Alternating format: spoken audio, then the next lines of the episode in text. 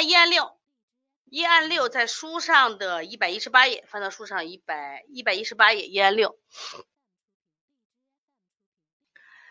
朱坚脖子是老朱家的孩子，五岁了，夜半发热，老是夜里发热，夜里半夜发热嘛。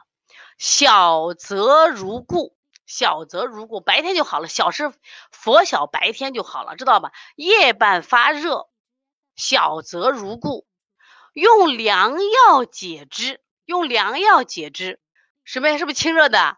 反多涎洗睡，这里的涎记住是痰涎的意思，明白不？是痰涎，而不要单独理解成口水，是痰涎的意思。这个小孩本来就是个发发烧嘛。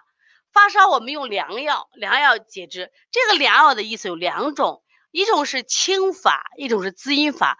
往往我们都说夜半发烧，我们都认为是啥？是不是阴虚？阴虚发热，一般都认为是阴虚发热，这样会多一些啊。阴虚发热，那么我们说阴虚发热，我们用滋阴的方法来做，滋阴的方法其实也是凉，你给给水嘛，它也是凉。但这个小孩用凉药解之以后，反多涎洗睡，这个小孩。就是我们这样治疗完以后，他反而痰多了，特别喜欢睡觉，就有点嗜睡了。那大便是清白的，大家知道清白是为什么呢？大家说一下，清白是为热还是为寒呢？但是后面还有一段话叫“坐可饮饮”，奇怪不奇怪？好了，有的人说寒嘛，但是我刚刚说后面有一四个字，这四个字给我奇怪了，是什么呀？是坐可饮饮，这个孩子干什么呀？特别能喝水，特别能喝水。你们都答了寒了，然后我后面又又给来一个坐可饮饮，饮饮是啥？咕咚咕咚咕咚咕咚咕咚，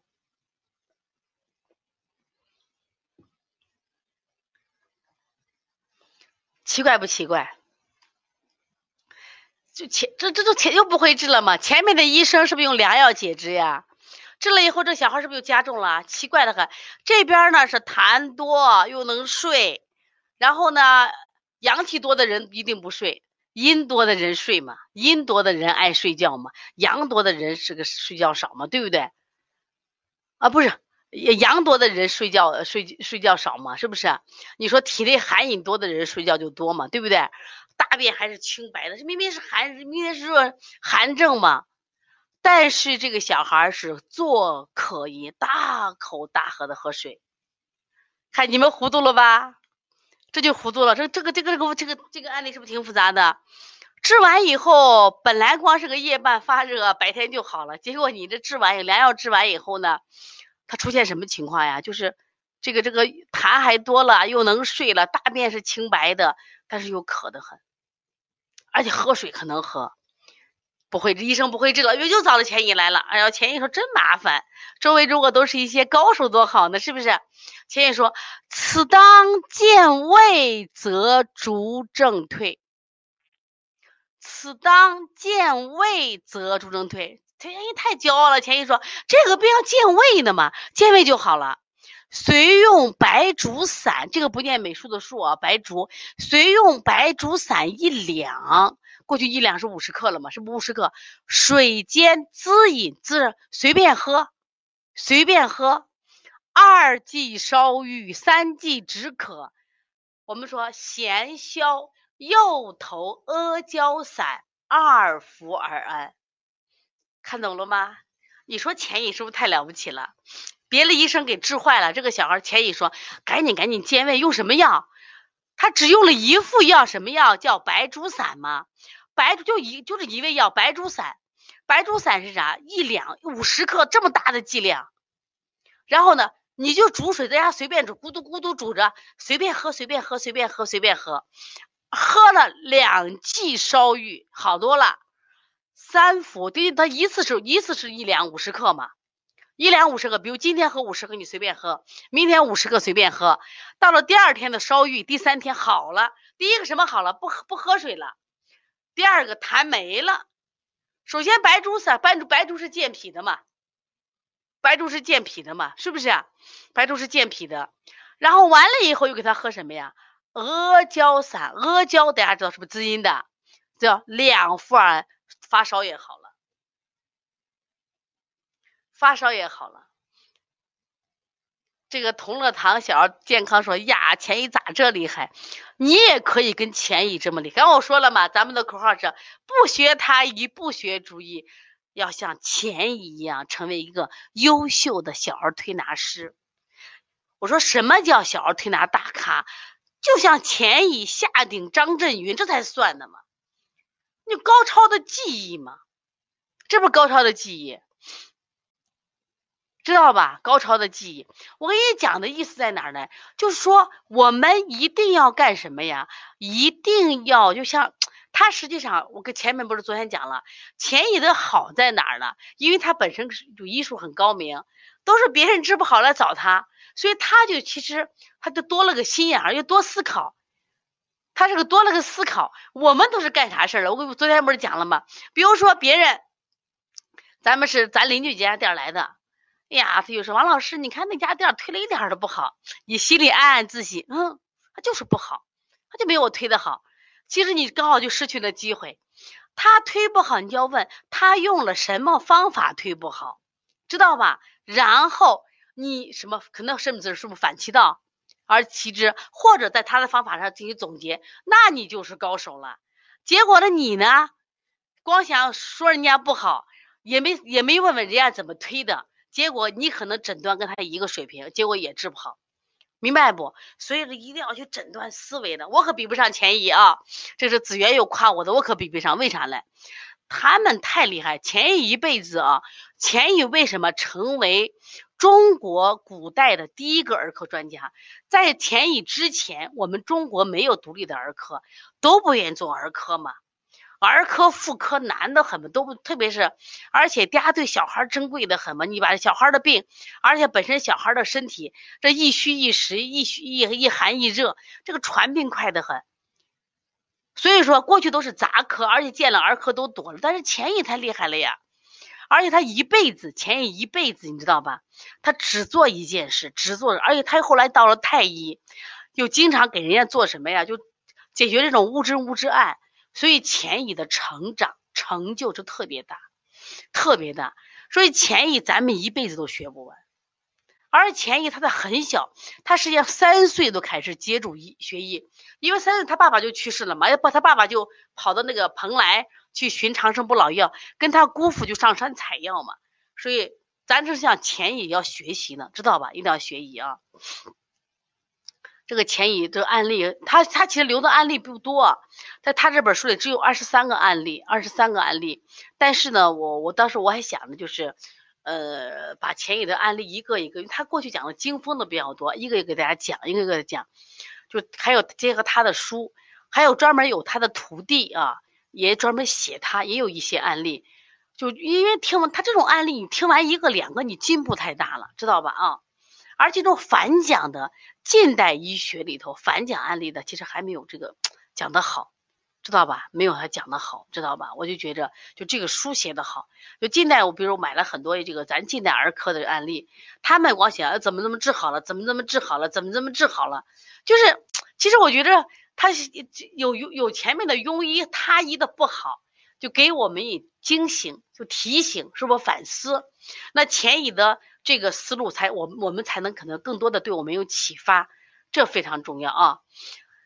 这个我们讲，它本身这个病啊，一般情况下，哎，我这个一般情况下啊，我们讲夜热早凉有两种原因。我们常说的，一般的夜热早凉，我们都认为是啥？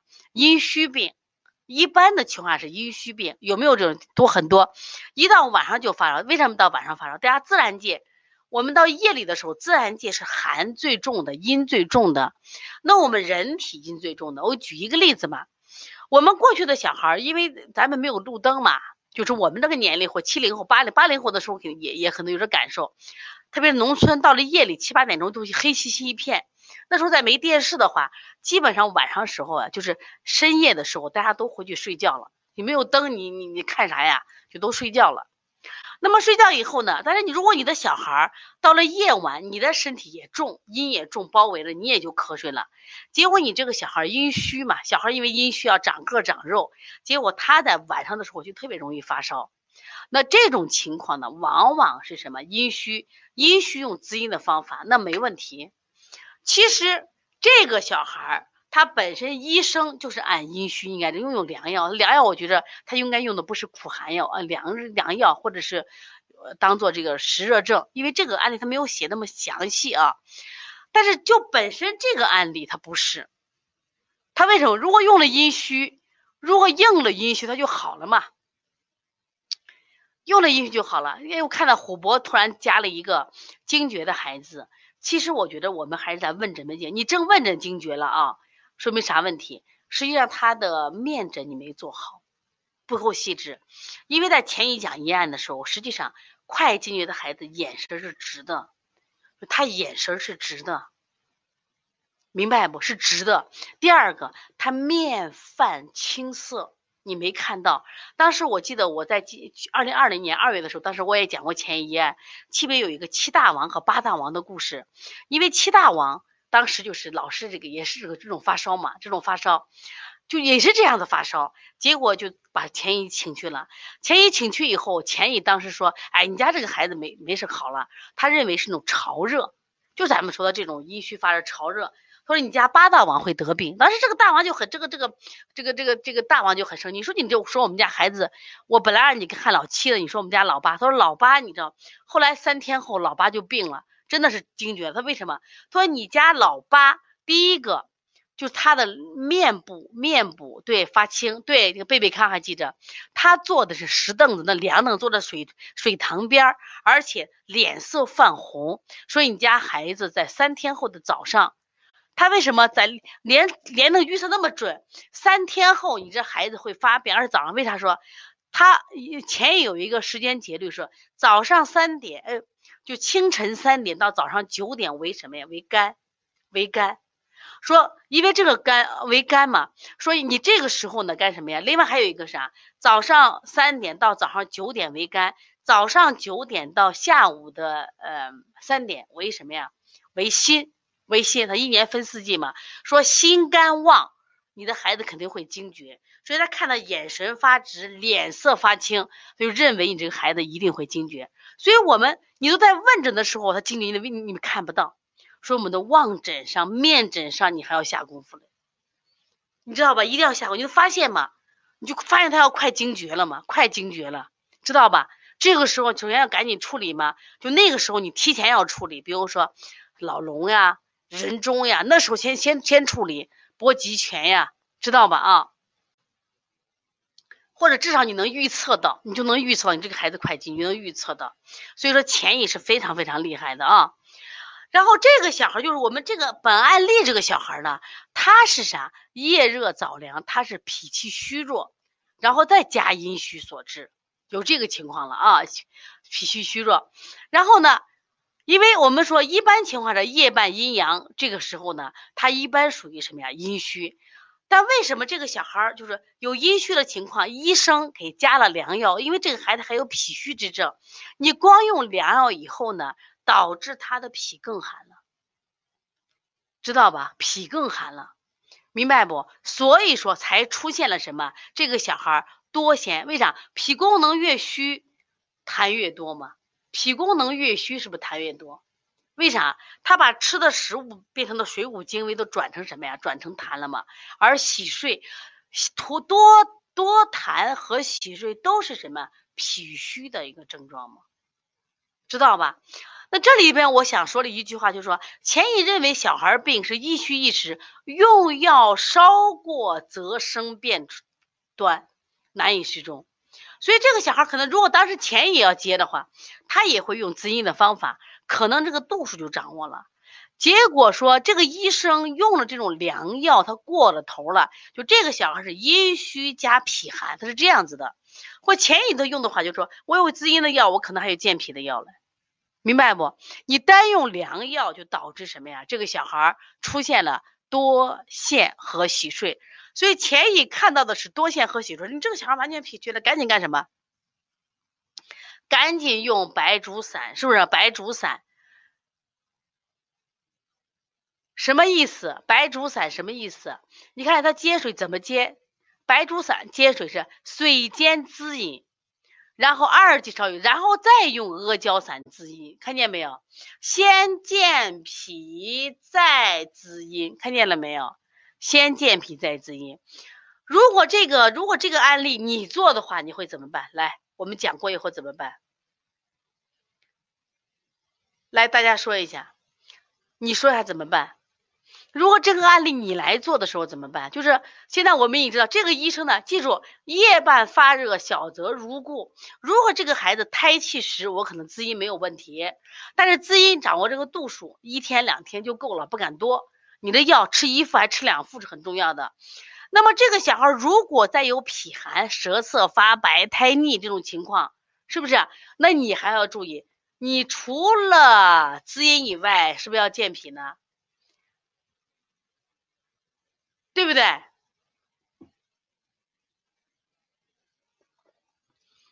把它搞清楚，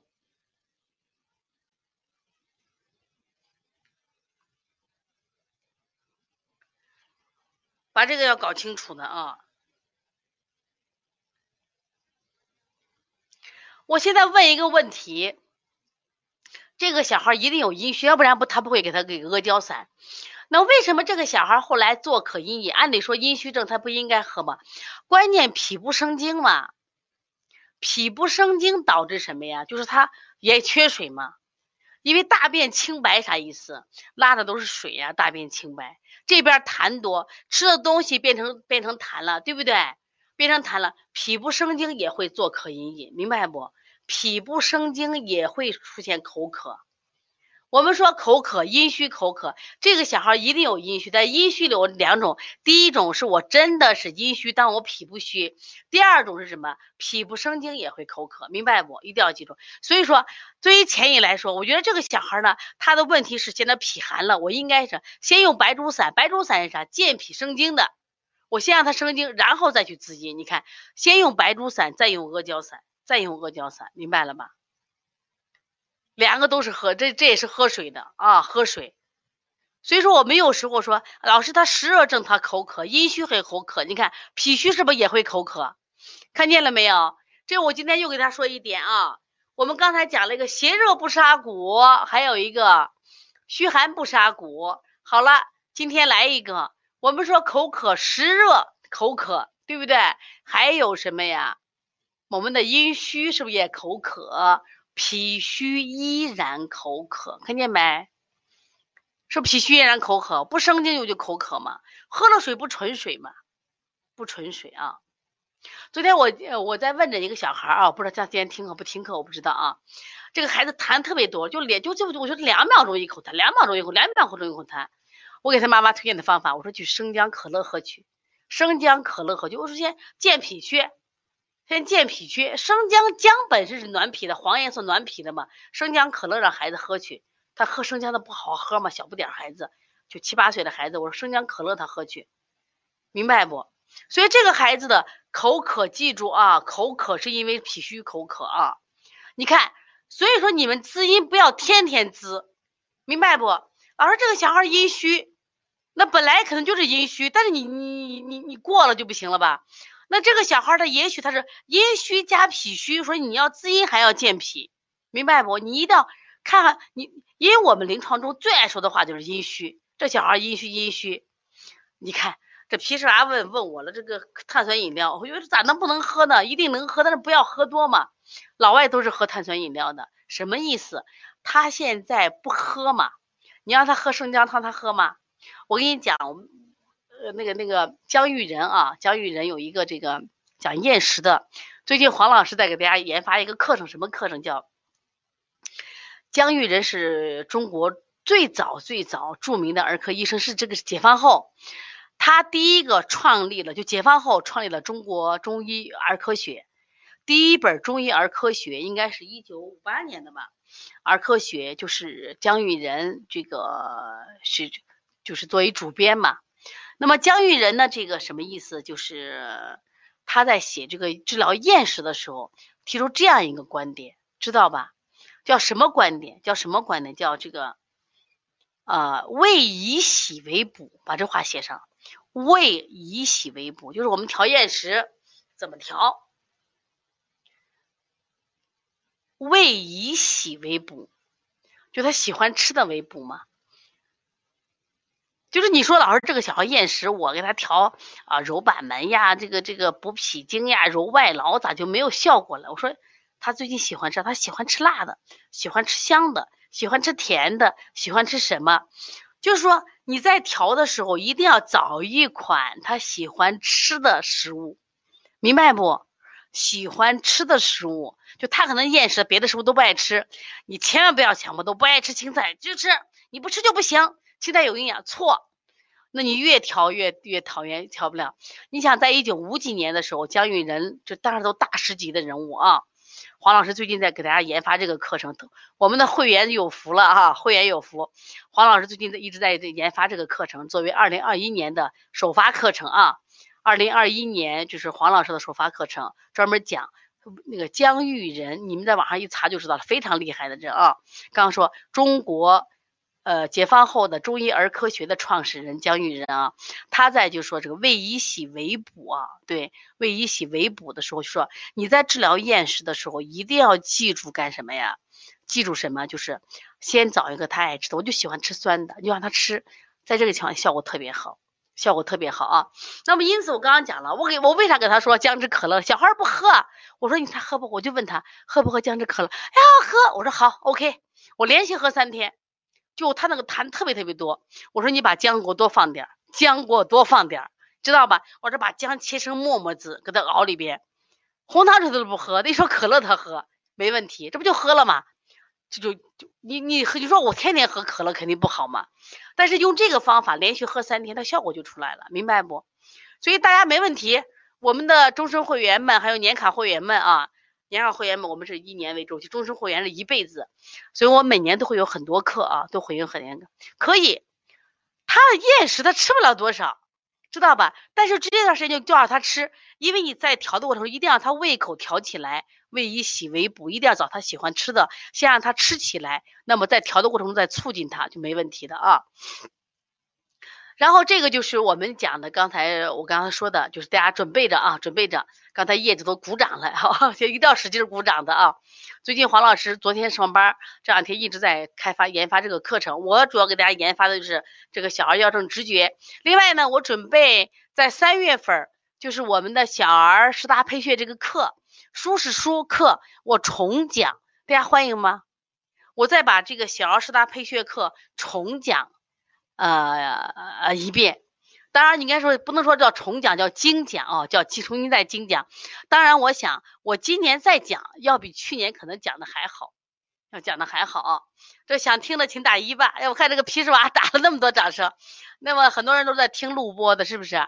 就是小儿推拿十大配穴课，我准备在三月十五号啊，三月十五号重新讲，因为这个课就太多的人让我再讲一遍啊，想讲一遍。啊，大家的呼声那么大啊！反正这是我首先，你的终身会员们，你肯定是受益的。我们一定要让我们的会员，就是你跟着邦尼康，特别是去年那么艰难的情况下，你都愿意跟邦尼康。我们最近这反正三月份的课程，我给大家说一下啊。第一个，三月十五号十大配穴课我要重新讲，而且我这次讲法可能比上一次，可能我觉得我要讲的会更提高，会更好。希望大家都来重听吧，好不好？没有听过直播的。呃，来听啊，听过直播的再来听一遍，这是第一个。第二个就是我很快的就要在，我现在正在开发这个课程，就小儿药证直觉前移的黄老师正在讲姜育仁关于讲了儿科学的呃一些课程，他正在开发，具体课名呢还没有出来啊，没有出来。录播的话，你找小编好不好？录播你找小小，这是可以录播的，你下载 APP 啊，没有问题。我真的，我我从内心的非常感谢大家，你们能跟着邦尼康走，我们一定把好课给到大家。我我有啥本事，我就会讲课嘛，我就把我我看过的书讲过的给大家，非常也非常感谢你们一直相信我们啊。然后我们这是一安六啊，这一安六后续的话，因为其实这里面出现了白术散、阿胶散。这个这里边的白术散、阿胶散，我想给大家说一下啊，因为在讲小儿药症直觉的时候，我会把这些药都解给大家，而且这个药特别巧，药很小，它都是四味药、五味药，我们都要学一点，我们一定要学一点，对我们。